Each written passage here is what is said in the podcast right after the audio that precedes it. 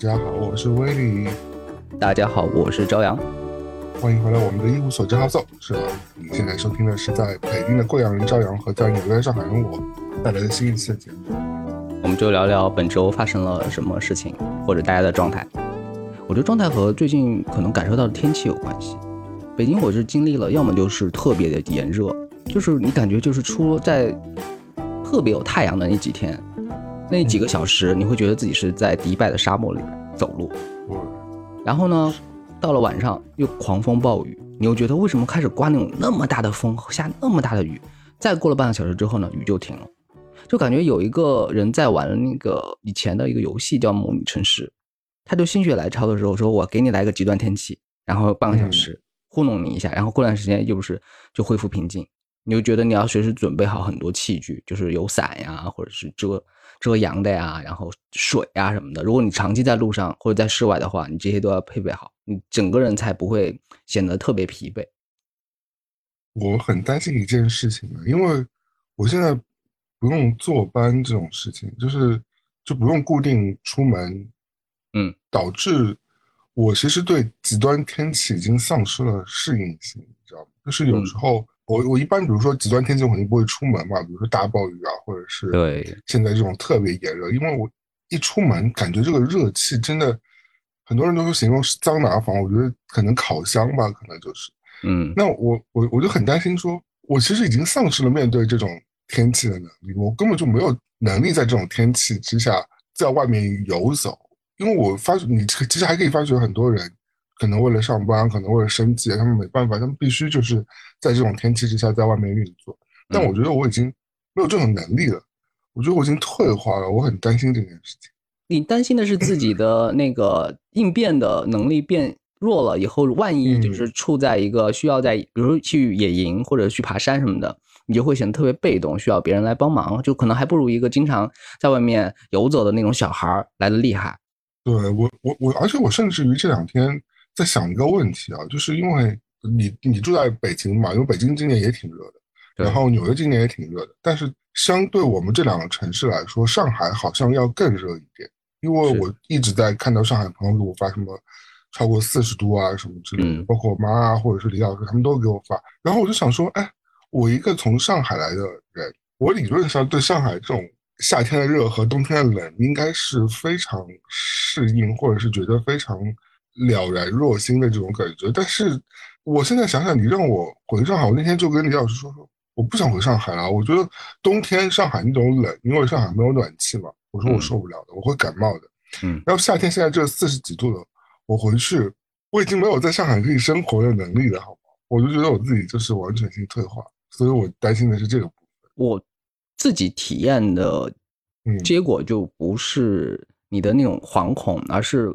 要找到一些方法去配合它。这个配合就是说，它的防晒吗？它就是一个是防晒，一个是它的那种极端的那种变化。你早上你认为是晴天，但是下午你不知道是什么状况。为此，我就特别想下一个 A P P，叫彩云天气。这个天这个 A P P 它是专门看天气的 A P P。对，然后呢，它的卖点是它可以把天气预报精确到。十分钟左右，就是你要预判到你十分钟之后的那个天气云图到底是怎么样的话，你可以扫一眼，就是可能下班的时候会不会下大暴雨，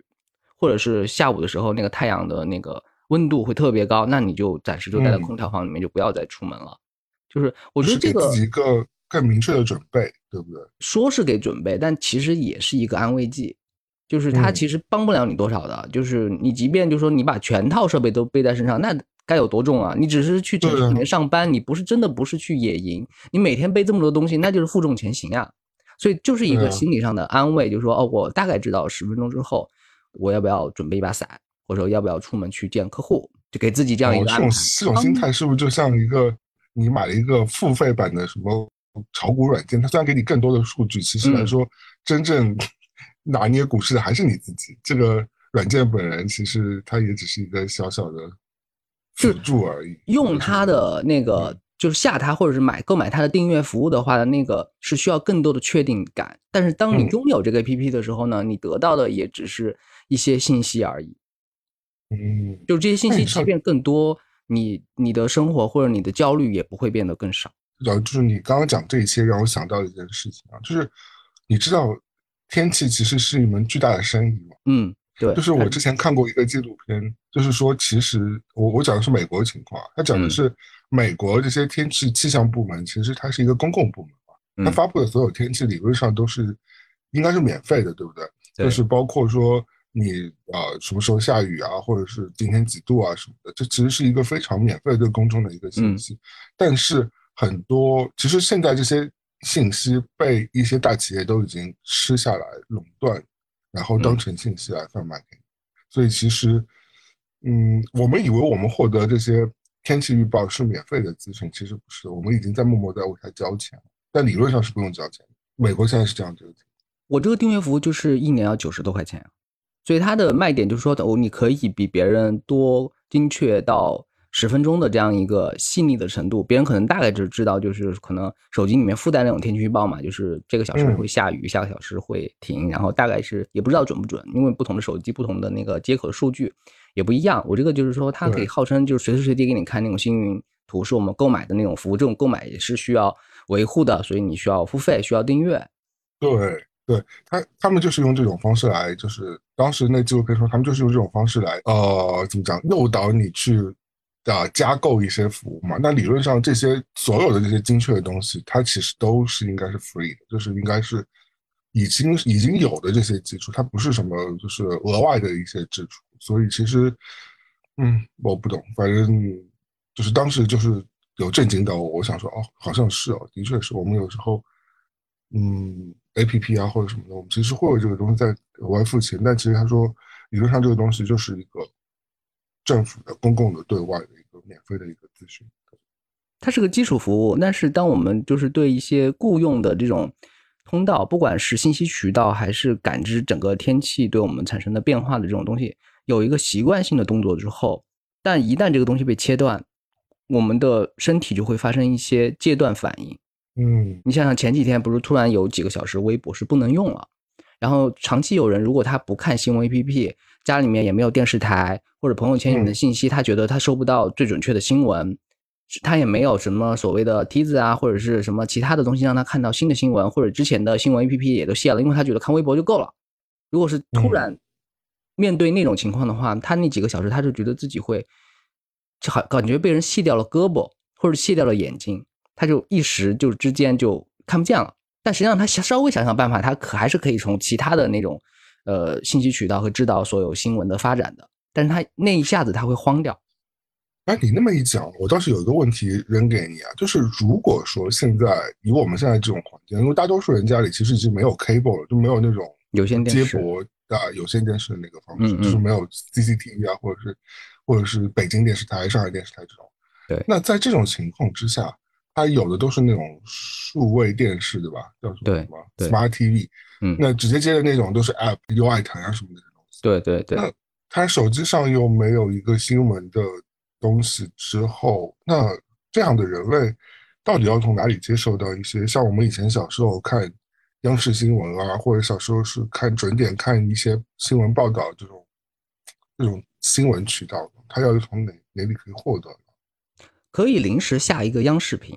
嗯，no，它就是中央电视台推出的一个新闻客户端或者是视频的一个输出，它几个频道都有。或者你如果你有电脑的话，但其实大家现在电脑使用的都很少了，除非在办公区域，在家里面就是大 pad 看视频看 UI 腾也就觉得足够了。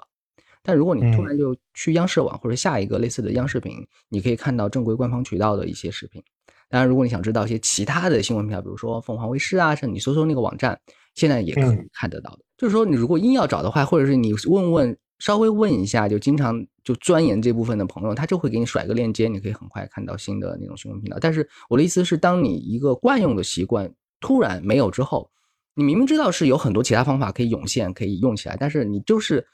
还是想回到那条老路上，就是习惯问题嘛，就是你习惯打开就是那个熟悉的黄色的 APP，然后就是往上拉，这个是个肌肉动作，但是你突然没之后。你就会你你那么一讲，我其实我其实跟你的确是像你说中的一样，我也有就是对于微博的，就是那种习惯性的肌肉记忆嘛。嗯，但是其实你冥冥之中你也知道，微博很多的消息它时间线就是乱的嘛，因为它改版之后，它很复杂，很丰富。你用的是比较积极的词，但对于很多用户体验来说，它是非常是蛮糟糕的那种状况嘛。所以，其实微博给我的整体感受是，它不能把它作为一个新闻的切口来看，而且你很多时候你看到已经不是新闻的事实本身了，你看到的是观点。嗯嗯，因为因为微博是一个很多人就跟推一样，就是都是发表观点的一个地方。对，很个人角度观点扔出来的时候，对，它就不是一个事实性的东西。有时候其实你只想看到事实是吧，你只想看到今天上海下冰雹了，今天北京街上有呃一百个人出来跑马拉松，就就我只想有这样一个事实性的一个新闻，而不是说今天给到我一个观点是啊。今天下冰雹了，上海人都很开心。那这个其实是一个啊啊不不，上海人很开心，这也是个事实。那可能就是下冰雹，那现在就是是不是我们对气候作恶很多什么之类？就是微博会衍生出来是后面那些观点性的东西。嗯，但那些东西有时候你也不知道是谁发出来的观点，所以其实你也不敢说都信那些东西。所以微博现在让我觉得是一个有一点。食之无味，弃之又可惜的一个东西。前几天我大概是写了一段话啊，就是放在我的公众号里，写了一段话。这段话的意思就是从从一个信息茧房跳到另一个信息茧房，就是你看到的永远都是碎片或者是个人叙事上的那个东西，你不是一个全局的、客观的、官方的、权威的角度在判断这个事情。然后你永永远是情绪堆叠情绪，然后呢，就你因为看这个确实会很刺激嘛。就是我们一定要一定要怎么样，或者是我们呃呃誓呃誓不罢休什么什么的，反正用很多很激烈的那种词，这种词就会造成这种就像看很多成人图片那样的那种刺激。这种刺激就是说你养成习惯之后，你一旦消失了，你就是不不去看了之后，你整个人就会很难受。就是从一个信息茧房到另外一个信息茧房，你没有一个就是打通了的这样一个结局。但是你又习惯。你刚刚说的那些是不是也是个人的观点为？更主要的一个，现在我还发现一个现象，就是在上面有些人，他明明是个人的观点、观察，或者他个人的故事，他嗯包装成一个全民视角、官方权威的角度，他的他的语法、他的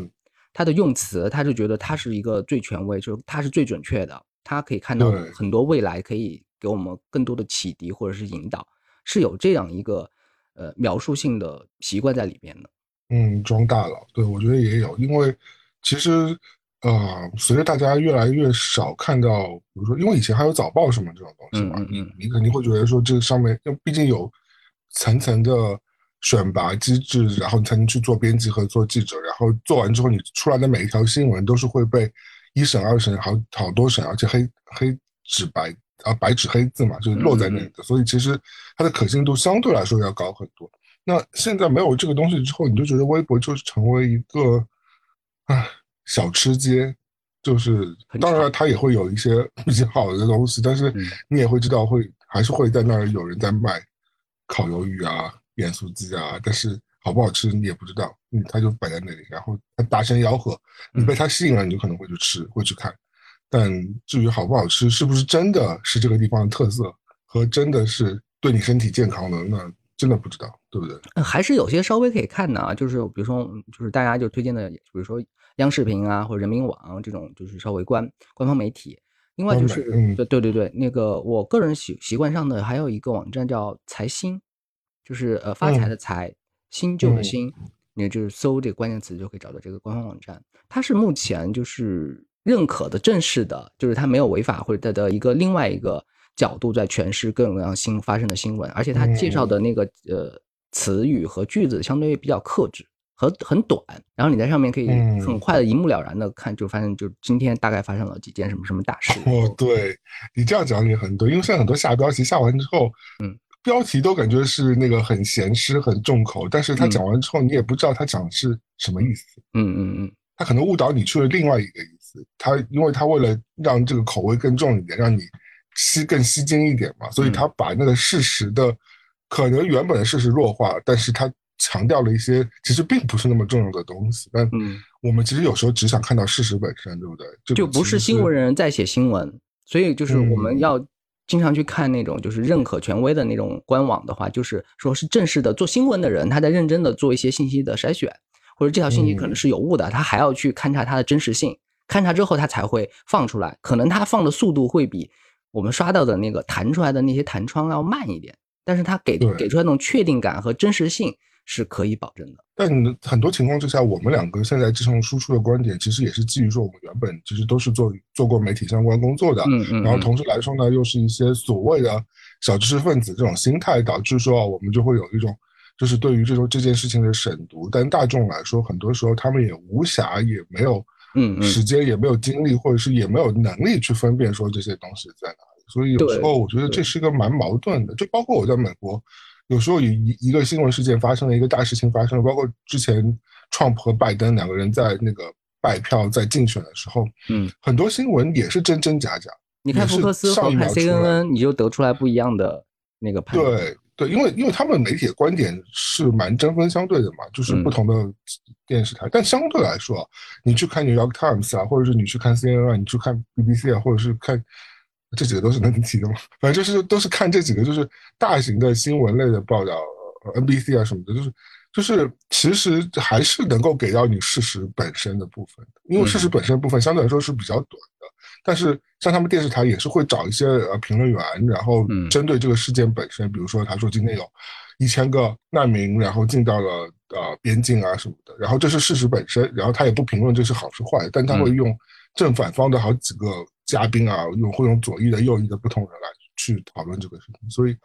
我觉得有时候啊，我们也会就是真的会被迷惑。即便是我以前做过新闻的话，我也会被迷惑。而且有时候你也是真的懒，你可能觉得哦，这个事情我上微博看一下吧。但有时候往往你得到的就是事与愿违的结果，并且会有一个趋势，就是我们刚才所推崇的，或者是想认真看的那种，呃，字少事儿大的那种新闻形式，大部分都。是 AI 或者是电脑生成的，它就很客观的给你，就像天气预报一样，就说今天三十六度，然后时间、地点、人物嘛，大雨。对对对，它基本上就是整个机器在描，就是在观察这个世界之后呢，很自动的给你写出这么一排字，甚至它都没有人工的参与了。这种新闻很短，然后它又是 AI 写的，然后我们正在我们两个人在说，这种新闻可能是最有效的，因为最客最客观，它不它不掺杂任何的那种判断或者是观点。它就只是呈现给你看，就说发生了什么事情哦，这个事情你看一眼，或者扫一眼一目十行，你大概知道今天可能有十件事情，你就可以扫完了。嗯，哎，讲到这个，我昨天看到一个新闻很有趣哦，我觉得我现在我都觉得挺有趣的。就昨天呢，新闻是这样的，就是因为美国的左翼和右翼他们俩观点是非常不一样的嘛，包括民主党和共和党他们的那个从政啊，或者是他们的对于民生的很多观点都是相背道而论的嘛。昨天发生一个很有趣的事情，就是。呃，右翼代表什么政呃地区就是德州嘛，然后呃纽约就是一个比较左翼的、比较呃开所谓那个海纳百川的一个地方，比较包容性比较强的一个地方。那德州相对来说就比较呃保守一点，对于整个呃政治环境来说，那德州一直是反对就是移民的嘛，就是包括不管是不管是合法和非法移民，德州相对来说对这个这这个议题是比较保守，然后他们也一直就是会。极力对抗说那些非法移民，因为德州离南美比较近嘛，对吧？他们离边境比较近，所以会翻越那个边境进来的人会比较多一点。他们会感受到更多负面的效应，就是离自己特别近，就是真的发生什么糟糕的事情，他们立马就就在眼前了。对，而往往德州的他们的那些呃州长啊，或者是一些从政的人员，对于这件事情来说是蛮严厉的，就一般来说都是直接送回去的，或者是会有更。嗯，反正相对来说比较 tough 的一些手段吧。那昨天的新闻是这样的，就是昨天那个德州的州长，就相当于我们的省长嘛，对，嗯，呃，昨天德州的州长呢，呃，送了一个大巴到纽约，然后上面有五十个非法移民来来自墨西哥的嘛，还是哪南美的，反正，然后因为他就跟我们纽约州的州长就是在那边打嘴炮嘛，之前，因为纽约州的就是说啊，我们应该对呃移民。哪怕就是那些非法移民，就是更人性化一点，来接纳他们，就是然后给他们提供更好的一些待遇啊什么的。然后德州那个州长就说：“不行，你疯了吗？这个绝对我们是不会这样做的。”那他昨天就是一不做二不休，就把五十个移民就直接就一辆大巴送到纽约。他说：“哎，你们不是说你们要接纳吗？那你们接纳，我以后全部送到你们这来。”然后他说：“这只是只是第一辆，后第一辆后面还有。”然后。昨天就是有这样一个很搞笑因为我我其实我看了两边的支持的人的观点，我觉得都有道理。我现在也不知道支持谁，因为一方面我住在纽约，对吧？我相对来说，我整个观念肯定是偏左一点的。那另外一方面，我觉得偏右的概念就是说，当然这是美国的问题啊，就这些人本身就是非法进来的嘛，对吧？进来之后，呃，就是占用公共资源就不说了。那他们他们本身可能甚至可能会对公共造成一些危害嘛。如果你不好好管他们的话，那可能就是因为他们很多人都没有受过高等教育嘛，因为高等教育可能就相对来说是用比较合法的方式来到美国。那对于这些相对来说比较以劳动密集型，呃为输出的一些人人类的话，那他们如果找不到工作，如果无法生存下去，那他们就会可能会走上一些违法犯罪的道路，对吧？那可能会对社会治安造成一些很大的麻烦。而且，即便他们什么都不做，他们变成流浪汉，也是一个很大的社会问题嘛。那而且也挤占了很多公共资源，包括他们如果他们的下一代，他们的小孩，如果他们又可以免费进到。社会学校去的话，那那的确有一个声音，就是说，因为美国好的公立学校是很难进的嘛，对吧？除非你很有钱，把小孩送到私立学校去，公立学校是很难进的。而且好的公立学校真的是挤破头啊，面试啊什么的，就是就是特别麻烦。那你如果是开放这些资源，这些所谓的非法的移民的小朋友也是可以免费进来。那对于这些让他拼命挤破头的那些正常的家庭，呃，就是小孩来说，到底公平吗？而且对于移民来说，对。就包括包括移民本身来说，那很多人就是你大家也知道，就是留在国外其实是一件蛮辛苦的事情，对吧？不是说你今天拿了个签证，你就可以正常在这里工作和正常在这里生活了。其实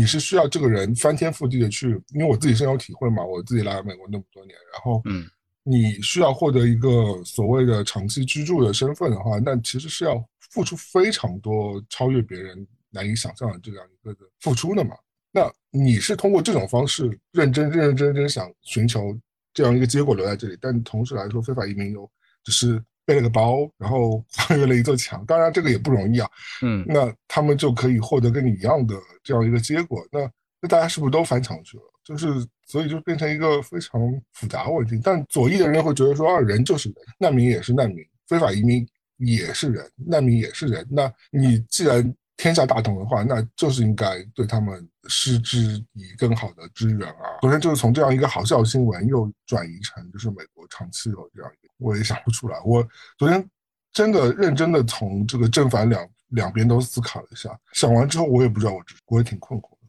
这个很像小镇做题家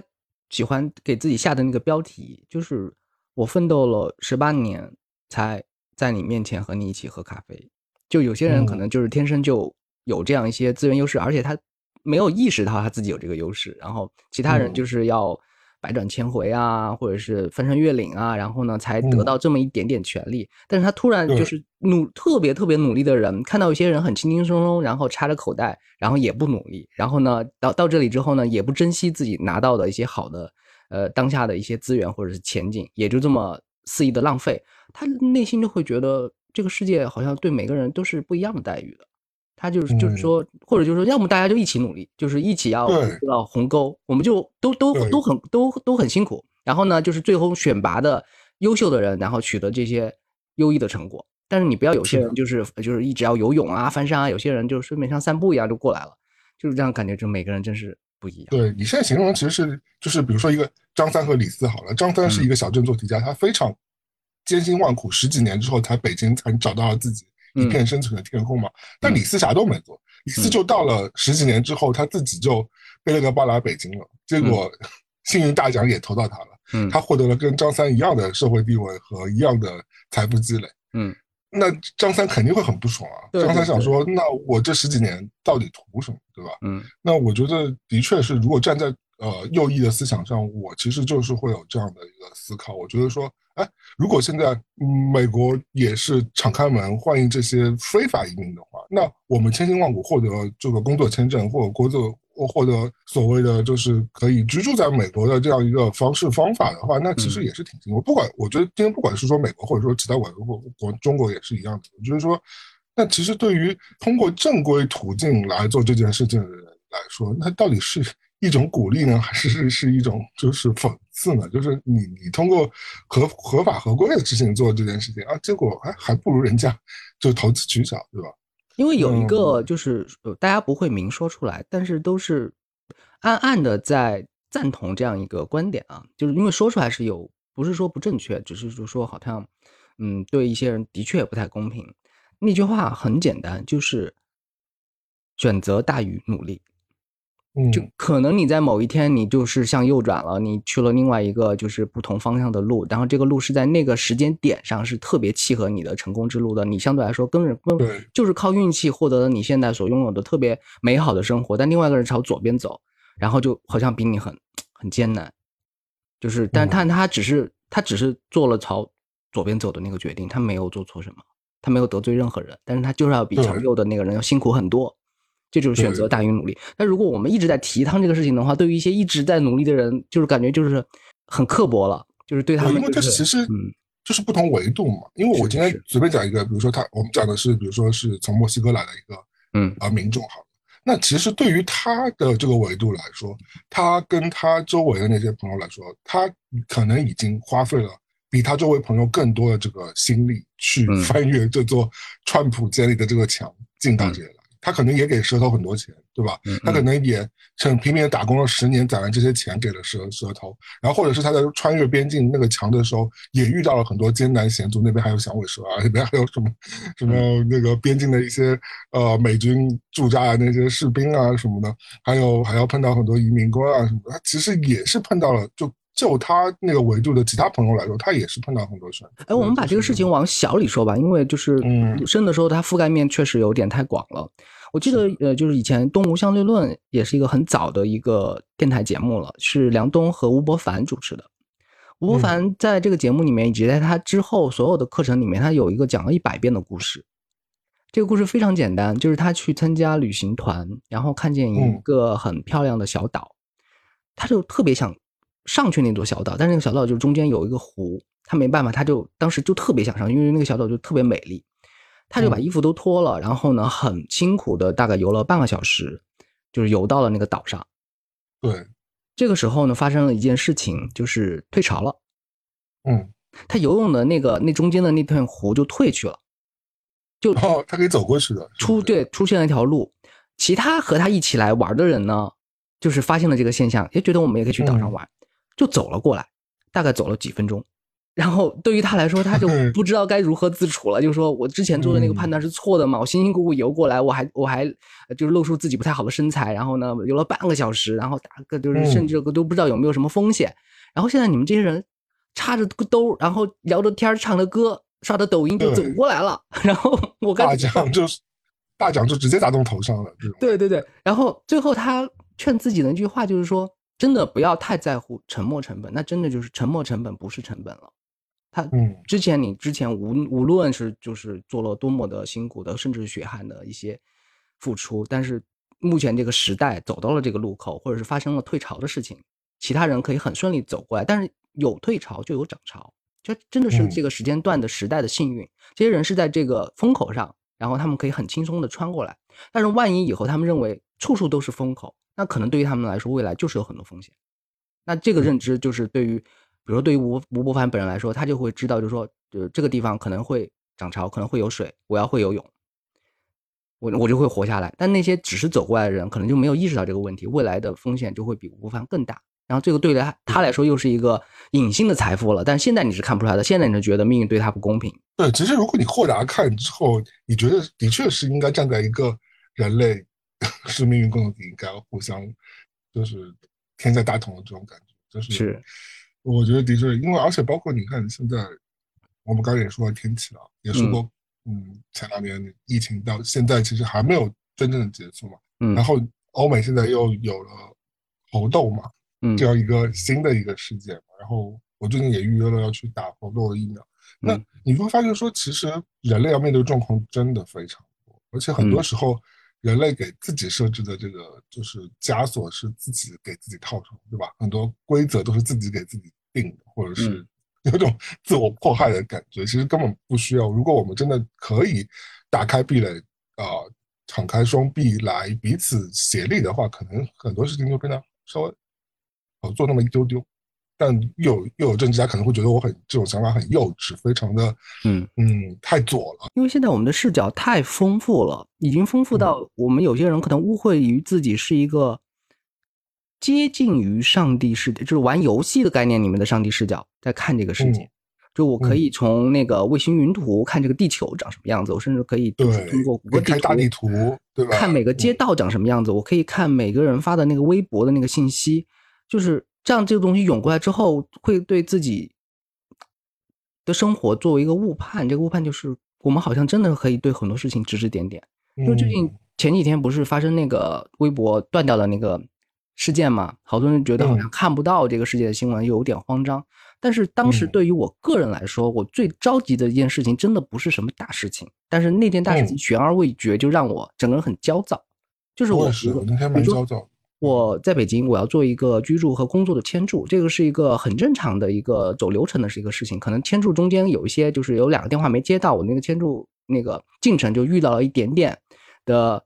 呃问题，那就需要重新、嗯就是需要重新签注。这个是个很小很小的事情，基本上你要跑一趟那个派出所或者去你的工作居住地就可以解决了。但这个事情就停在那儿，就有点悬而未决。我就为这个悬而未决的事情，我焦虑了好几个小时。但是我明白这种心情。我同时在焦虑这个小事实明明很简单的事情，对对我同时在焦虑嗯这个小事的事情上，大家就在讨论那个很大很大的事件，很大很大的民，就是我们人类应该走向何方呀，或者是那个中华民族应该如何崛起啊，就是在想这种事情。然后我就是说，我活得太小了，我在焦虑工作签注这个事情，就是，但是我我是确实很具体的在烦这个事情。我觉得是这嗯样的，你觉得那个事情可能对你没有影响，其实它潜移默化已经对你造成了很大的影响。我我以前也会觉得说这些政治性的东西对我可能嗯太离我太远了，我嗯我只是小家小事，我自己过好我自己人生就好了。其实跟其实不太是的。我现在越来越觉得，就包括美国前两年选举的事情啊，包括嗯这两年各种各样破的事情啊，或包括枪击案的一些，嗯我以为跟我没有关系。其实你想说，你想把它离你远一点，也可以假装以为它对你假装看不到，但实际上是有影响的。这个这个链条在哪呢？我说说一个最嗯可以连上线的事情吧。最近泡泡玛特市值不是跌了好多吗？对，就是做手办的那个，就是一个小公仔。你说小公仔和世界局势有什么大的联系呢？但实际上，就是说泡泡玛特的市值跌，是因为那个石油的价格起起伏伏，特别不稳哦定，导致了因为泡泡玛特的那个做膜的那个塑料什么的，它最基础的就是石油啊。你就看那个石油每天的价格，或者是世界局势，你说那石油涨价和我有什么关系？最多我又不开车，我坐的是地铁，我根本对对生活没有任何的影响。你就爱涨涨爱跌跌，你就是开车的人烦恼这件事情去吧。然后泡泡玛特突然就说，可能他们的那个单价要涨，你喜欢买的那个盲盒，可能以后也不是说很便宜就能买到了。那这个就是影响啊，这个就是说牵，就是中间的蝴蝶效应就会牵扯到你自己具体个人的生活，它只是没有直接看起来就是说有造成困难，但是你认真的去把这个东西连连线看起来之后，每就是触一发而牵全身的事情很多很多，对思考不过来的是。是的，嗯。然后最近有一个词不是很流行嘛？叫做政治性抑郁。这个我不是也、也一直在群里跟小虎说，其实我跟他都受到影响嘛。我们觉得每天到好像我们两个没有公司给我们压力，因为我们基本上都是自己可以可控自己的工作的嘛，吧？对对，至少你还至少还要去办公室打工，对。嗯但我们其实我们两个其实不用嘛。那但是我们为什么会觉得每天还是非常焦躁和忧郁？其实我觉得一定程度上就是因为这些大环境的这些新闻啦、这些负面啦、这些有的没啊，或者家国情仇啊，或者很多东西，嗯，还是给我们造成了蛮大的精神上的一些影响的。嗯但它有时候可能是正面影响，但是目前就是最近的很多相对来说给到的都是比较，对吧？相对来说比较消极一点点，大家都还是比较并且担心。身边都会有类似的朋友，就是叫谣言传播机器，嗯，或者是负面新闻传播机器，或者是那种糟糕的视频图片传播机器，他们很热热衷于把那种，就我我们不说就是那种奇怪的，或者是大家不允许聊的那些部分，我们说的就是，嗯他会给你放一个很简单视频，那个视频突然有个女鬼窜出来，吓一跳，纯粹就是吓了你一跳。这种视频就很嗯讨厌，但是他就很喜欢这样转发这种视频，或者是一些猫猫狗狗可能有一些呃受伤或者是被哦别人欺负的画面，他也喜欢转发这种东西，因为有人的那种恶趣味，有时候是他觉得是玩笑，他觉得无伤大嗯。雅，他觉得就是嗯促进我们之间社交的那种电电子的那种情谊也可以。加再加上如果再传一些负面的谣言或者信息的话，你会真的很想屏蔽对方。但如果除了工作生活方面又必须和他在一起，又又不能退群，你就觉得一直在接收他传递的这种东西。他说：“快来看呀，这个负面的好怎么怎么样，而且是敲锣打鼓的让你去看，你都是躲都躲都躲不掉。你还是说我微博我就不登录微博了，行不行？但是你不不能不登录微信，不能不看群，你就会接收到这种有负面人格的人给你散发出这种信息。”当然，屏蔽的拉黑是很简单的，但其实如果你整个人要和整个大社会勾连的话，完全拉黑也是一个不太现实的事情，就会触发你的那种负面情绪出现。我觉得我有越来越多的朋友已经很少看微博，因为微博相对来说对大家来说都是一个比较负面的一个切入口。因为微博基本上对，嗯，一方面是现在微博基本上都是投诉或者是讲一些你知道社会类的一些。比较消极的一些新闻啊，国家一些啊，不或者是世界比较消极的一些大事件啊什么的，就会导致于说，每次打打开微博都是 千疮百孔，你就不想看，就想默默的关掉？所以我觉得这个也是可以理解。我觉得这也是政治性意义。我们刚刚讲说对我们的一个影响。那很多人不看，就是不想被这些事情。还有一个隐患，是因为我们几个朋友都其实还没有真正的走红。就是没有真的成为一个就是很多很多人关注的个体，嗯，如果一旦，即便没有成为真正一线的那种明星，你稍微有一些粉丝的话，整个微博对你的那种观察和影响，那又是另外一层负面的意义了。我举个例子啊，就是我经常会在那个动态里面看到这样一条信息，比如说你是一个小网红，只是小网红。然后他就会有一个小小很小很小的字提醒你，就是说最近姚威利又在关注哪个账号了，你也可以去看他一下。嗯，这个信息其实被我，比如说我是一个只是关注你，我和你不是朋友，只是关注你微博。嗯，但是我知道了这条信息，但是你并不知道我知道了这条信息，就说哦，原来姚威利喜欢这种玩具啊，姚威利喜欢这种颜色的。那个花朵呀，啊，我要我要我一起关注，我要知道，我要记下来，我要。原来我也喜欢 J.K. 啊，对对对对对，就是说就是他默默会把你很多呃隐私给出卖掉。对，你在微博，你你在微博上的所有小动作和数据都是巨览无余，而且你没有意识到它其实是公开半公开的这样一个呈现在大众面前，就是这样一般的呃。小白或者是没有人知道的自娱自乐的，像我们这样的就无所谓，因为可能别人会来看。但如果你稍稍的有一点点影响力，或者被知道，或者是突然有一天你成为一个新闻人物的关系人，然后涌进来的那些看客们就会很快知道你是什么样的人，就是相当于就把你整个衣服给脱光，让大家看。对，对，所以我觉得这个的确也是微博发展到今天。它为了商业化导致的一些，对吧？他的这种，你也不能说他一定是万恶资本，人家也是要生存的，在一定意义上。嗯，但改到现在这个状态，也是我至少是我和你不愿意不愿意见到的。微博现在这种，我们就很小心在在使用，或者是我甚至我有一个小号，这个小号没有其他的功能，我只是看这个小号怎么在介绍我，就是我我把这个小号关注我自己的微博账号。我在看这个小号是怎么样的眼光，它是它是什么样的词句，或者是什么样的推荐，或者什么样的信息流的频率，把真正的我的大号推送在我的面前，我就可以倒推到我呈现真正呈现在大家面前是什么样子。因为我们的那个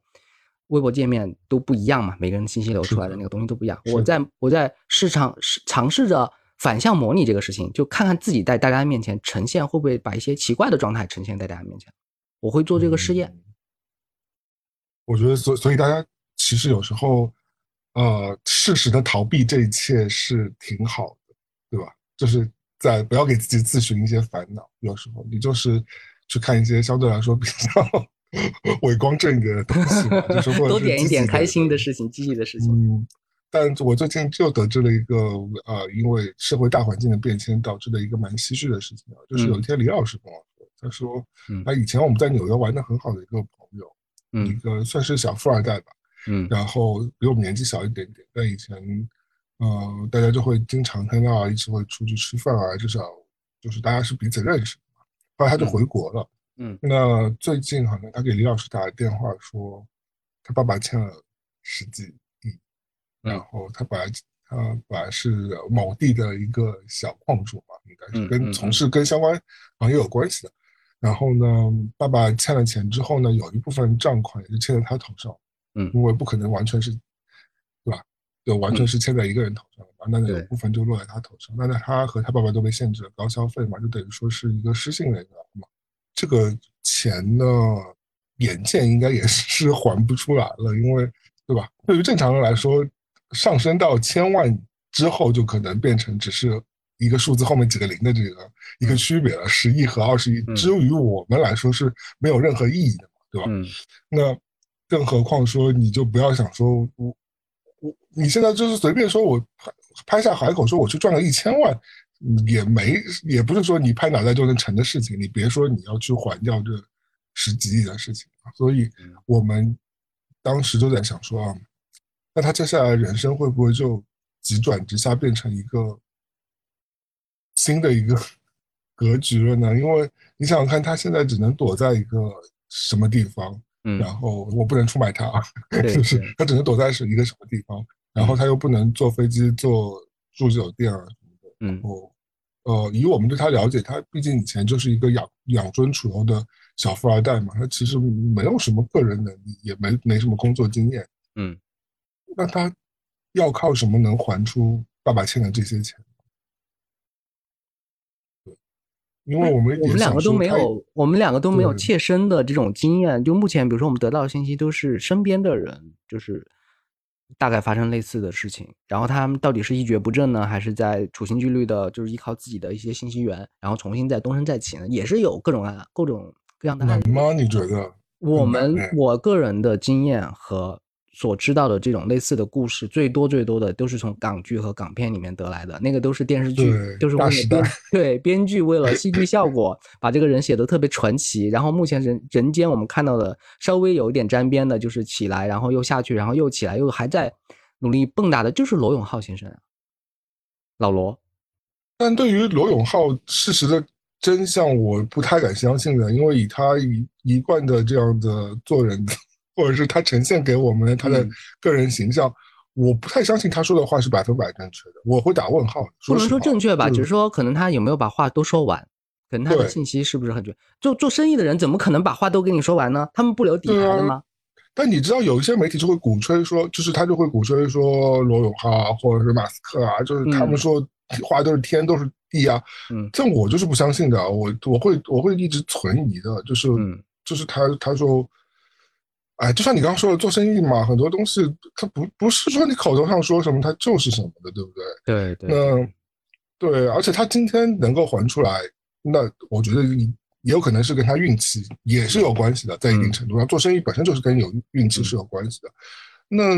也不能表明说他的个人能力真的到什么样的程度。最后结论就是说，不管这些新闻、这些故事、这些传言，对于普通人来说，真的就是把它看成一个戏曲故事。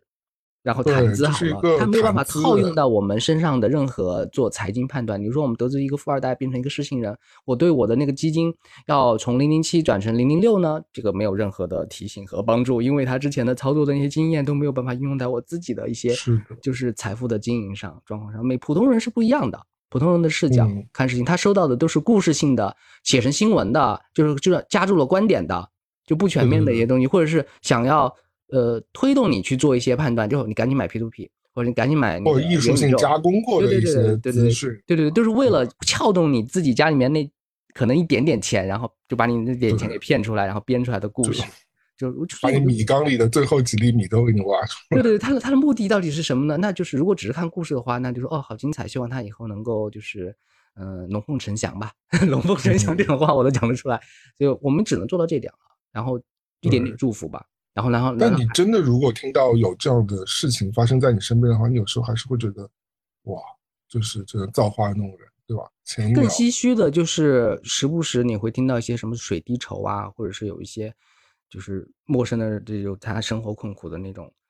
故事也向你袭过来，各种各样故事都有了。就但你没有办法做判断，真的就是没有一个真正的客观或者是经验告诉我们，就是说每一个具体的类似故事我们应该如何处理。我们只有说家里人。或者是特别亲的朋友，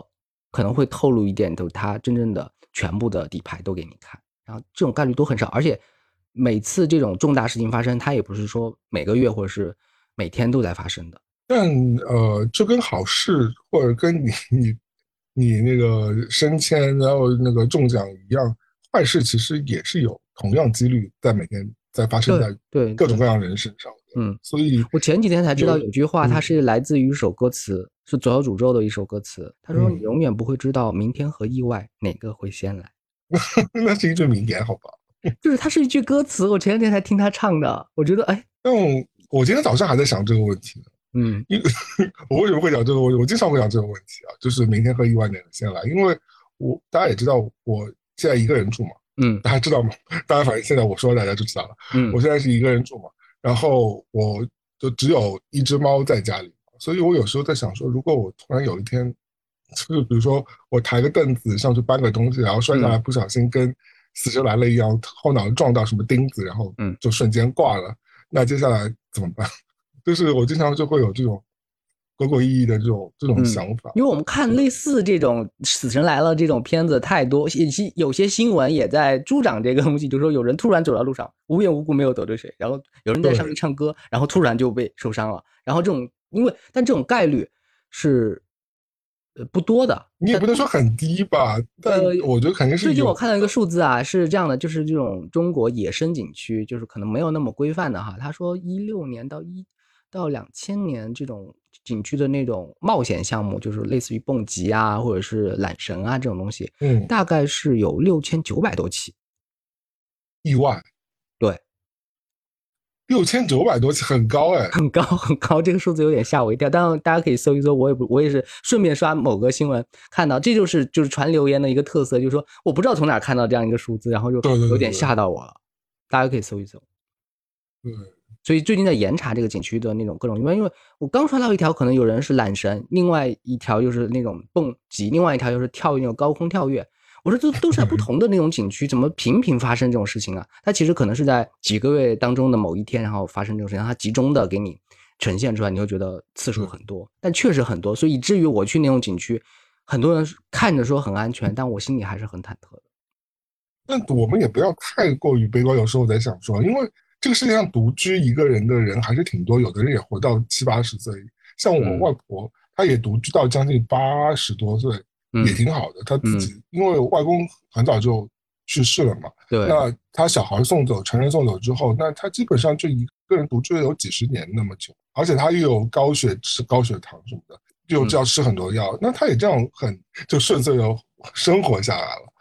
说明也不是说你真的会遇到。很多意外，很多就是 因为大家就说湖南卫视很多综艺都很肤浅和很无聊，或者是很拖时间，不知道在演什么。但是有一句话，我是从一个综艺，就是湖南卫视的综艺里面看到的。那句话对我来说，其实我是拿小本本记下来的，是一个是一个父亲对女儿，就是女儿说自己的养老的观念嘛，就说就是人家你年纪大之后，他对自己身体可能也有一个预估和预判，说以后未来应该怎么办。他就说了六个字。他就说慢慢活，快快死。意思就是说，嗯，你你现在身体就状况还好，生活无忧，然后呢，基本上机能都在，能够出去和朋友聊天，你慢慢的享受你生活的每一个细节，然后珍惜身边人和朋友。但一旦有什么状况的话，你就不要拖，你赶紧走。你就不要 再受这个人间的苦难，就是拖拖拉拉的。然后就说，如果一旦发生这个事情，那我快快快快走就行了。这就是我的人生观。就是你也有民间智慧，就是你也不要抢救我，你就赶紧就是说签那个同意书，就是我不要受这个痛苦，只是为了就是说残存就是活着的这样一个概念。因为现在医术如果让你活着，不是一个就是物理就是生物上的活着，但是脑死亡了，这个是可以拖好多好多年的，但是也是要好多好多钱。因为这种过度医疗，其实目前也是全球很多发达的、不发达的国家都会面临的问题。就是好多人攒了一辈子的钱，可能最后都花在最后临终的那三个月，为了你住 ICU 或者什么的。这个聊的有点沉重啊，但是就是归纳到那个老人家的那六个字来说，我觉得是他他看开了一些事情，因为他也意识到，就是如果我在生命弥留之际，可能有有些判断会失准。我在现在意识清醒的时候呢，我做出这样一个决定，你们以后。亲戚贴那个同意书的时候呢，也不至于做过多的内心的纠结。对对对，我先给你们打一个报表。对，嗯嗯，他是想。你最近怎么一直在传播老人的智慧啊？你上次还传播，但是很爱传播老人。我听完之后，我是觉得是受用的，因为有些老人想的真的是比我们清楚的多，他们真的是历练过，或者是身边的人，或者自己的体验，他才萃取出这样六个字。对，哎，你以后本人会不会变成一个什么？人瑞啊？就是对，不是 村里的人瑞，就是大家有什么问题就哎，我们去请教一下那个村口那个 朝阳老人。然后现在大数据太发达了，不需要人了，并且是你知道那个陈小青说过吗？就是中国以前解放前为什么那么多百岁老人？那是因为户那个户籍制度不发达，就是大家都在冒充自己的年纪，明明才七十，然后觉得自己已经是过一百岁了，有很多这种百岁老人的骗局的。一切解放前了。你可以用，你可以用你的智智慧型手机，用十台摆在面前给大家算命。不知道，就是还是要认真学习生活的智慧了。嗯，说一件相对来说比较 积极的事情吧，但是好像跟我们也没什么关系啊。就是你知道上周我们的彩票奖池累积到将近十三亿吗？嗯嗯，十三亿。对，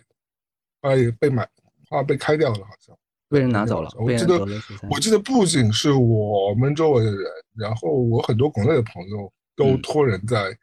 在美国买这个这支彩票嘛，然后想说大家都在大家都在想说到时候中了怎么办？我甚至看小红书有一些就是卖房子的人，就是就是开始就是那些中房屋中介嘛，他就列出来一些豪宅，然后今天晚上中到了就请买这栋豪宅，大概那个豪宅是一个亿什么之类的。然后下面还有很多民众留言说啊，今天晚上我找你之类的，就大家还是有这种很乐观的心情。你有没有想过你有天会中头彩？我有想过，我现在是用一种完全就是另类的处理方法来假装自己获得头奖。嗯，对，我会假装这个事情没发生。就说你如果获得了头奖之后，你会假装自己没有中奖。对，我还会去上班，我还会觉得自己的存款只有目前的存款。但是这个真实的存款就放在我另外一个账户上。嗯，很多人都会这样，好像英国人尤其这样。嗯，我不知道哎，我 我以前小时候有过想过中奖，因为有有一阵子上海的福利彩票蛮火的嘛，然后想说那时候，而且那时候奖池的钱不会很多，大概就一两百万这样，大家就会想说，有了一百万，有了两百万，交掉税之后，那还剩多少钱？然后我要干嘛？但现在想想，他一两百万也干不了什么事情。对，但回到今天，你就要想说啊，OK，我们假说十三亿好了，十三亿交到交掉税，那就算交百分之四十好了。嗯，那你将近还有七八亿的样子。嗯，那要用来干嘛？以其以其认真想，你要用它就是做具体的消费，或者还债，或者是什么账务的处理。不如啊，八亿七八亿还还债，你有欠那么多吗？就是那个富二代吧，就是假装那个富二代。我可以把把把他把他债都还掉啊！七八亿美金的话，其实将近五十亿人民币呢。啊，也可以还掉一部分。天呐，但还是没有马斯克赚。哎，他已经到了那个阶段了，就是说他没有不会认真去想自己要赚多少钱，而是要实现他其他的野心了。五十亿到底要干嘛呢？但是不是有很多案例和故事，就说大部分的人他的奖金池拿领奖之后，大概两到三年，他就会恢复到他领奖之前的那个状况，甚至是会更贫穷，甚至是会。你不觉得这跟那个减肥节目减完肥之后对回归均值了？因为我比如说我凭运气领到了巨奖，但是我的智商和朋友圈，还有我的整个声望的一个。范围都没有变化，我只是得大奖，就是凭着运气得到的钱，就会凭着实力把它给输掉。对，可是五十亿耶，想要输掉也不是那么容易吧？哎，对你，我觉得我们犯了一个就是概念上的错误啊，就是如果你真的有五十亿的时候，你不会想着自己五十亿的，你会把它分拆为很多的部分，比如房产呀，或者是其他的基金啊，或者是。你手头上的现金流啊，或者投入到股市，你就说不清楚你到底有多少钱。你五十亿，你还想要去投资啊？我想说算了。很多人想要投资的，很多人就是还不信这个邪，觉得自己可以。我就放银行就好了，五百亿。也有你这种人，因为我觉得投资一定会亏掉，而且 我不相信自己，我不相信自己的理财能力。对，我也不相信，我完全不相信这件事情。就稳妥就好。我就对我我我我宁可把它放在银行里，或者是至少买一些不动产吧，就至少不要亏钱。嗯嗯。因为我们这个节目上半节不是在聊未来各种不确定和焦虑，然后你也不知道意外明天哪个会先来。我面对这个状况的处理方法是，我就往前看，我去看看以前我习惯做的一些事情。就是现在我养成一个新的动作了，因为读者文摘这个老牌的杂志，现在不是有很多电子版可以免费看到嘛？所以我开始又又重新养成了看读者文摘的这样一个习惯了。我会发现最近几期的读者，他会放一些很小小邪恶的故事进去。嗯，在今年读者第十二期的时候，有一个翻译小说叫《停车场管理员》。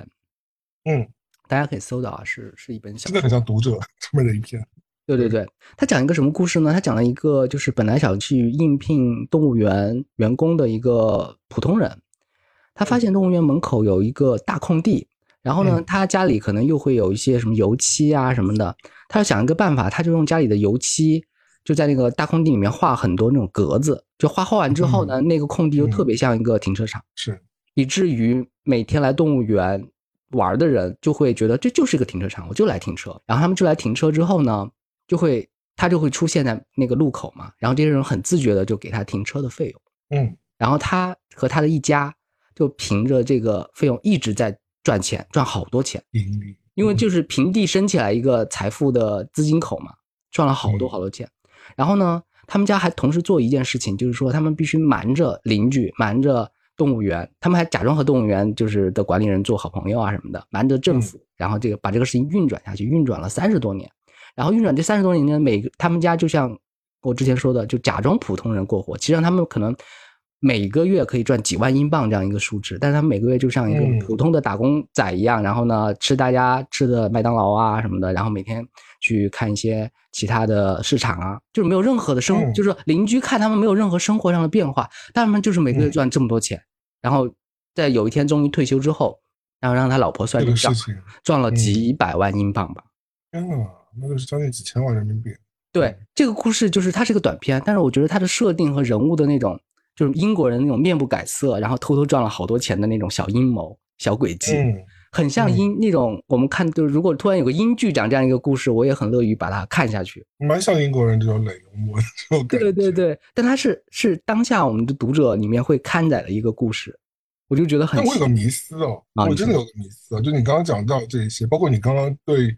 对我扔给你这个命题中了十三亿之后，你有什么心情解读的话？就是你们都，你刚刚和刚刚那位英国的绅士朋友们，你们都。做了一件事情，就是维持现状嘛，对吧？嗯嗯，就是低调过活嘛。嗯，这个在明面上是，我觉得在一定程度上我是同意的。在另外一个程度上说，这笔巨款已经大到可以改变我的人生和改变我人生的阅历了。那我还处在这个地方默默耕耘，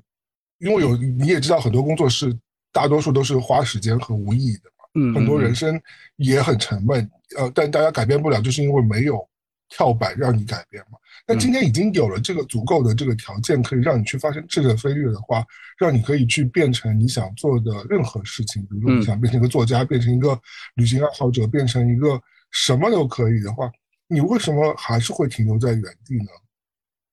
我的答案就是，我的答案是，如果我接受到了这样一笔意外之财啊，以我现在的智商和处理他财富的这个能力，我没有，我没有企及，就是德不配位。这个是准确的，因为我没有。为什么要处理他呢？就是真的是要处理。因为你现在考量点是你要让他钱生钱。我意思就是说，你拿这这笔钱，你不用全部花完，你就是拿当做一笔钱。比如说，你很喜欢看电影，嗯，你就去全球看旅行，看你的看你想看的任何电影啊，或者是你喜欢看话剧，或者是你对吧？喜欢做任何，或者你说喜欢吃米其林，那你就把这个钱拿来，你认认真真去尝遍世界上所有好的餐厅啊，去达成你想达成的所有愿望啊。或者是你喜欢看书，你就会买一个房子，把书堆在那个房子里，你就好好去看书啊。为什么要停留在原地呢？马伯庸先生呢，就是在知乎上开过一个写作课，嗯，他提供了一个命题，他就说你在沙漠里边找到了一吨黄金，他就以这样一个命题来倒推，就是说你如何把这个黄金黄金运回目前整运回整个市场，就能够消化了这个黄金，然后呢，运的人。然后他的保险系数在哪？他中间要请哪些人来帮他切割，或者是怎么让银行去接收这笔黄金，转换成你隐性的财富？中间他就有很多设定，让他可以写出一个特别精彩的探险故事。是。对于我来说，就是说，如果突然得到这笔财富一样，就相当于在沙漠里面得到了这一吨黄金。它并不是说是问题的结束，而是问题的开始。我要解决很多问题，这个问题的消化和是需要一点点时间的。在这个消化的时间当中，我不能盲目的将自己置身于享受生活，或者是匆忙就是开始切割他的财富，把它用起来。我是需要消化的时间的。这是不是跟我们？国人的心态是有关系的，我觉得跟我们从小受的教育也是有关系的。就是有时候，你刚刚也讲到一个词叫做“德不配位”，嘛对不对？这个词是蛮儒家的嘛。然后这个词其实也是蛮呃规训式的一个一个概念嘛。我其实呃不意外从你嘴中会有这样一个观点，因为从我嘴中也其实会经常认出这个观点给我自己嘛。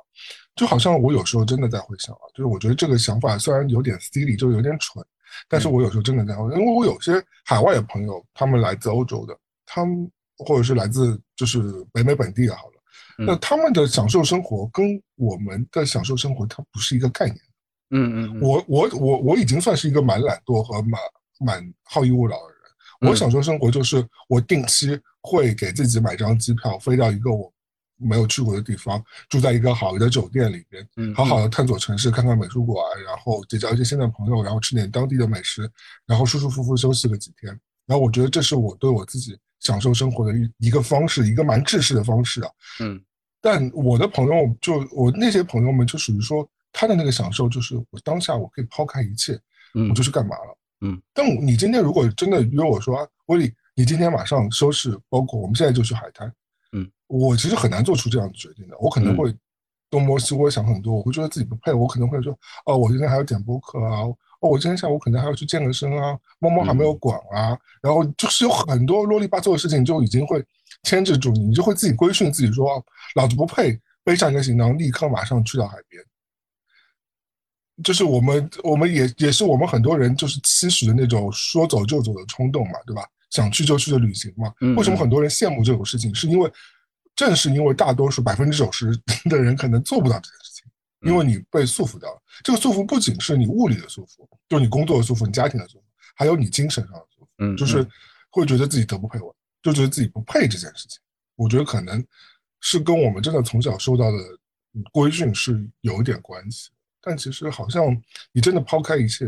也不会怎么样，就好像很多人就说，就是世界少了你一样会转，就是。猫少了你可能也不会死掉，它可能会自己。哎，我把它落到我个人性格上来说吧，因为呃这段时间或者这几年，我对自己的精神分析是有一个定义的，就是我的骨子里面或者性格里面是有一些官僚气息的。这官僚气息不是说，嗯，我就像那些体制内的那些人，就是特别的，嗯，固执或者是特别的按章办事，而是我对呃形成规律或者按这个规律去走。甚至这个规律有时候会碾压我的人性那那那部分，我都是让它执行下去的。我认为就是说，只有一个有官僚气息的人，他可能才会在作息或者是在自己的食欲上会有所控制。这个跟我对我自己的一些做法也是相通的。其实我觉得我们在这个部分上是有，我有时候会觉得说，你只有受到了一些苦难，我也不知道谁灌输我这些鬼的。鬼思想的，就我经常会觉得说，只有当你接受到了一些苦难、一些苦闷，你才有可能，比如说在事业上有所成就，或者在你生活上有所新的新的希冀，然后有新的希望。我也会经常有这种思想，就会就好像说你自己要达成这个 balance，但有时候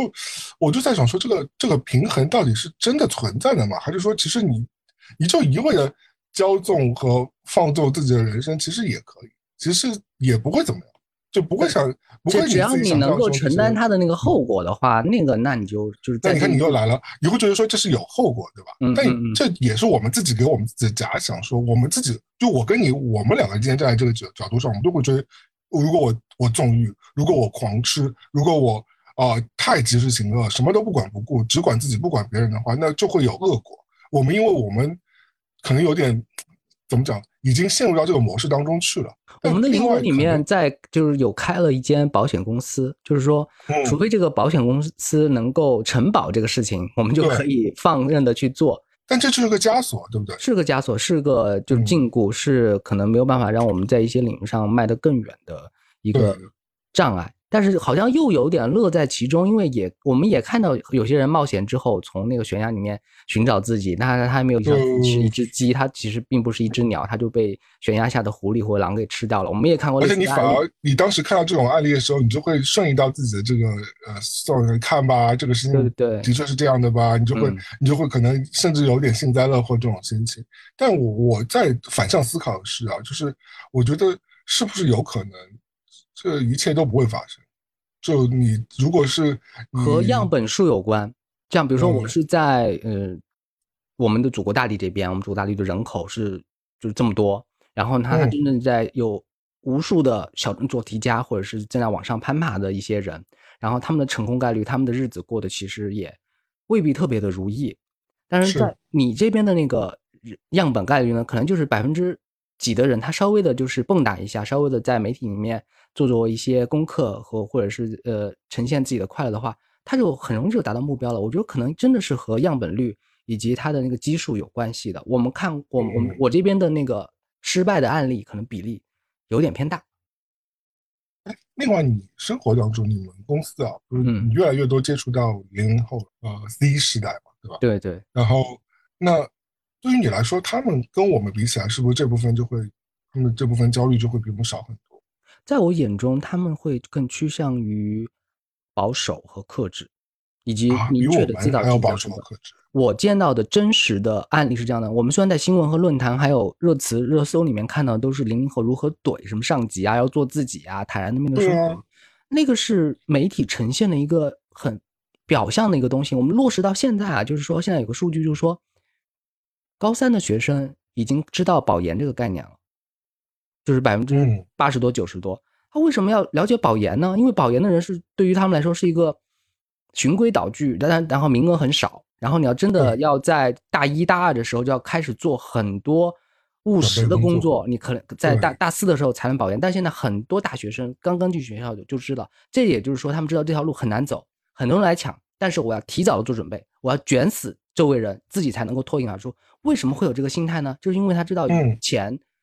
以目前这个就业状态，以目前这个创业的趋势，我走其他的路，安全系数更低。我必须要走一个，我要去考公保研，然后呢，去找一个体制内的一个东西，更安全、更保守。我要把自己藏起来，然后呢，安安静静的过接下来，因为接下来日子不确定性太强，我不能太冒险。就是现在这个社会情绪传达的这样一个信息，让大家很焦虑。你说现在零零后能够张扬张牙舞爪到哪儿去呢？他们其实很辛苦的，为我一代会比一代好很多，一代会比一代好，这就是口号啦，就是每一代是不一样的。你想，因为有段时间不是在热议说八零后是最惨的一代嘛，然后又没有兄弟姐妹，然后呢又面临那个什么大学扩招，然后呢竞争又变大，然后呢又不像六零后七零后那么容易买到房，是。但是你现在你现在问问现在零零后说八零后怎么样？他们觉得八零后是最幸运的人。他们在成长的时候看到这个世界是不用梯子的，他们看到的那个动画片的审美是中央电视台是可以放日日本、美国动画片的，就从另外一个角度来诠释。对你每个时代对每个时代对同样的人的判断和他的幸运值在哪，都是不一样的结论的。嗯。所以我们也不能往说现在零五后、零零后如何痛打上司啊什么的，那个真的只是标题党，那个只是媒体为了让你夺眼球的时候看到几个孤立。然后这个顾虑我们放到更长的周期上来看，这些风口浪尖的名人，过几年又变成劣迹艺人了，又变成不知所踪了，泯然众人了。他们不是一直都是蹦跶的，一直蹦跶其实很很少很少，概率只能几百万分之一吧。但我们不能为了几百万分之一的那个故事样本来复制到自己身上呀。所以保守也是一个，就是目前可能很多人会做出的一个决定。就像你说的，如果我得了大奖，然后我这个大奖对我来说，它带给我的快乐和风险，我会想的更多。我我一方面就是就是因为我刚刚我们这毕竟毕竟是一个讨论嘛，所以我就会假设。但很多程度上，我的做法其实跟你的做法是一样的。嗯，我们就就我觉得中国不是有两句俗话吗？我的俗话那个板块又来了啊。对对对。第一个叫 暗爽。嗯。暗爽是俗话，是闽好像是福建那边的俗话吧？哦，第二个叫夹着尾巴做人，嗯，是的。第三个是低调做人。第三个是我在北京好几辆自行车被偷了之后听到的一句俗语，嗯，叫锁好不如车旧，就是你不被看见，不被重点拎出来观察，你就是安全的，你就低调嘛，低调嘛。对，锁好不如车旧，就是安安心心过自己的小日子，暗暗爽，然后夹着尾巴做人，闷声发大财，这些都是民间的，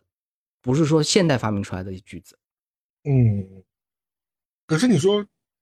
呃，现在很多发了财的网美，他们可都不是闷声发大财，他们闷声是无法发大财，他们必须通过把自己表达出来才能。但你看多少人抑郁症啊，多少人要吃那个胃溃疡的药啊，就是为了就是抢那个数据。被整个目前的流量概念骗进去的很多小生意人其实很惨的。前几天我看一个 B 站的 UP 主上传一个视频，是他就是在潜也不是潜伏，他好像是做那种一日店长，他就去那种眼镜店里面去做考察，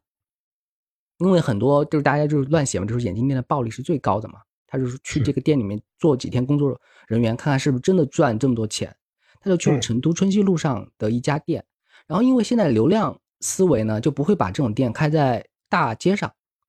他就把这种店开在那种写字楼的，就是几层，你要走到背街上过坐电梯上四层五层才可以去到这家店，他不会在一个店面的思维。但是，嗯，这就是流量思维嘛，就是我在网上就是买流量，然后吸引客源，然后大众点评，然后小红书上面一发，大家慕名而来，我就发财了。对，但是他把大大家都框进那个框里之后，他开始收你高额的那种流量的推广费用，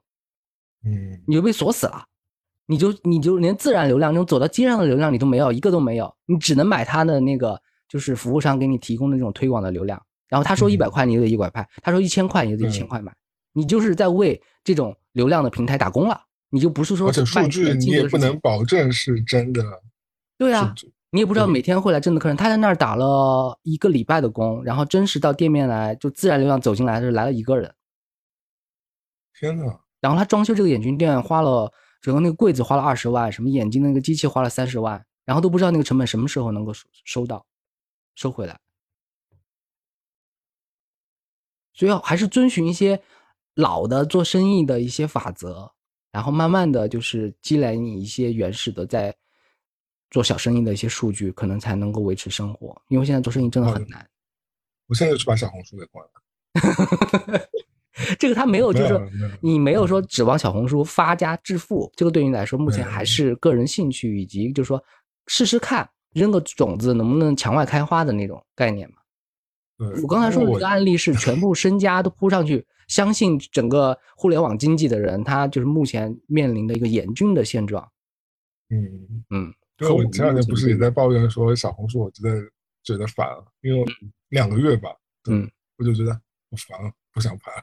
然后为什么给自己制造这样的鬼事情？因为我为什么一直强调我的精神里面是会有那种官僚思维？官僚目前来说，就是目前我们这边很多人听上去都是一个较负面的词，对吧？是但是当初它被发明出来，这个体制被发明出来，就是其实为了提高效率用的。就是可能就是皇上啊，或者官员一个人处理不了这么多事情，他需要有些人去把整个制度给建立起来，然后像官僚制度一样，然后没有人性的去对一些数据或者对一些系统进行一些深入或者是改造。他不是说一个人就是说靠什么人治，就是说父母官啊这种方式，他真的需要一些官吏才把整个社会给运转起来。这是官僚，是的，不是说所有的都是负面的，但是这个它呈现出来的特征就是没有人性嘛，就是你早上几点就要做这个事情。就要打像打卡一样，或者晚上绝对不能吃太多东西，就是不能吃。嗯，就是人性，就是说我吃了就会快乐，但是规定不能吃。我是为了未来，可能你的身体着想。这个，但这个未来特别虚无缥缈，就个人的官僚化就才能够压制住这个事情，泯灭人性嘛。朱熹的那个灭人性存天理也有这个意思。嗯啊，好难哦，人生。最后我们节目就得到这样一个结论。然后或者说，我们早就知道了，你不用说一个小时才告诉我们好 的。我们以为听这个东西是有解决方案的，没有。不仅没有解决方案，你接下来还要更没有人性的对待自己，才有可能得到一个较好的身体，而且是有可能。我觉得有有一个好处就是说，了解一下周围人的苦难，可能你心情就没有那么不平衡。就原来大家都这么不快乐。对，不止我不快乐。我觉得这是我们节目的一个。宗旨吧，就是一直在给大家说，我们好像也没有过得很好，然后呃，所以嗯，大家就就这样吧，也不会怎么样。对对，我觉得我其实蛮反对一直拉拉优越感这种事情，因为我觉得很多东西没什么用，因为每个人有每个人的苦了。对，就是就是有真的有时候啊，有人就会说，哎，你有什么好抱怨你的生活的？就是你不是已经对吧？但是不不不能比苦这个事情，就是像唐伯虎点秋香一样，就是谁能比我更惨？然后为了比惨，为了进那个画府，然后把自己的胳膊打断，然后然后就痛失，那个不是正常的一个竞争方式。我觉得我觉得每个人达到你现在这个状态，经历的经历的苦难是不一样的。对对对，不要比惨。但是大家都会经历过这个东西，所以我觉得嗯，未必我就比你更开心，可能你对吧？可能心态更好。我每天在家里想说，哎，好了，不想拍小红书，好烦哦。然后对，每天都好烦哦。对，我今天有一个很妙的观察，我在看刘若英前几年写的一本书，嗯，在叫《只敢在你怀中孤独》，大概是这个名字啊。好的。然后他就写到，就是蛮像他写的。对对对，就是聊自己独处啊，然后他就还去，而且去采访陈绮贞啊这些人，那怎么不会用到这些词呢？就是说，他说他最尴尬的就是在卡拉 OK 里面听大大家把他歌给点出来，然后呢，就是说那个时候的他，比如唱后来的他，或者唱那个其他热门金曲的那个时候的刘若英，他说那个时候什么头轻轻歪斜，然后呢撩呃那个就是有一定弧度的微笑。然后呢，对生活很释然的对着镜头一笑。他说：“看到那个时候的我，真是觉得丢脸丢死了。他有点不好意思了。他觉得自己对生活那种释然的一笑，也是显得非常做作。他已经就在书里面承认这个事情了。他当时在嗯和宋冬野在对聊这个事情嘛。嗯，然后宋冬野这个名字还能提吗？可以可以可以提这个名字没问题。然后他只是不能演出了嘛。然后那个时候的宋冬野又还没有出我们现在知道的这些事情嘛。所以正在聊自己刚刚出名，就是被别人认出来的那种窘迫，嗯，就是他也觉得就是自自己也不也很害羞，在 KTV 里面点他的歌唱，所以这个时间点就很妙。比如说我们现在是二零二二年，我们看一个大概是二零一五一五年写的刘若英写的一本书，然后他以那个时候状态听那个时候的还是名人的那个宋冬野在聊自己的一些刚刚成名的心情，然后我们再经过一定的时间周期，知道了。那个谁谁谁发生了什么事情，你又觉得哎，这个人间这个事情这个周期都被我们看到了，我们能看见的事情还挺多的，嗯。我走见了，这是人生。嗯，就这只是很小的事情，但是你又你又去看那个时候的刘若英写那个时候她的生活，也有也有那个时候她的做作，她那个时候觉得自己卡拉 OK 实际很做作，但是二零一四的时候呢，觉得和二零二二比，和我们现在面临的社会情绪比，好像也有点自说自话了。因为很多人都觉得刘若英是才女嘛，当然我也为什么会看她的书呢？就是说她可能也有自己的这种表达。但是比如说我在这个年纪在看她的书的时候，比如说一千个字里面，大概会有一百个我字，她一直在说我怎么怎么样，谁谁谁谁我我拿钱我拿一支笔，我看着什么满目星空，我赶快思绪，我一直在我我我太多个我了，这个我字就是埋的。其实他可以把这个我都删掉，对整个文章没有任何的影响。但是他就是那个时候就写出这样的一个。一个文章，我不是说特别自我啊，就是因为有时候我去检查自己的文章，很不自觉的都会有很多个我字，就是我觉我们在聊天的时候也会动不动就说我觉得怎么怎么怎么样，然后以我来开场。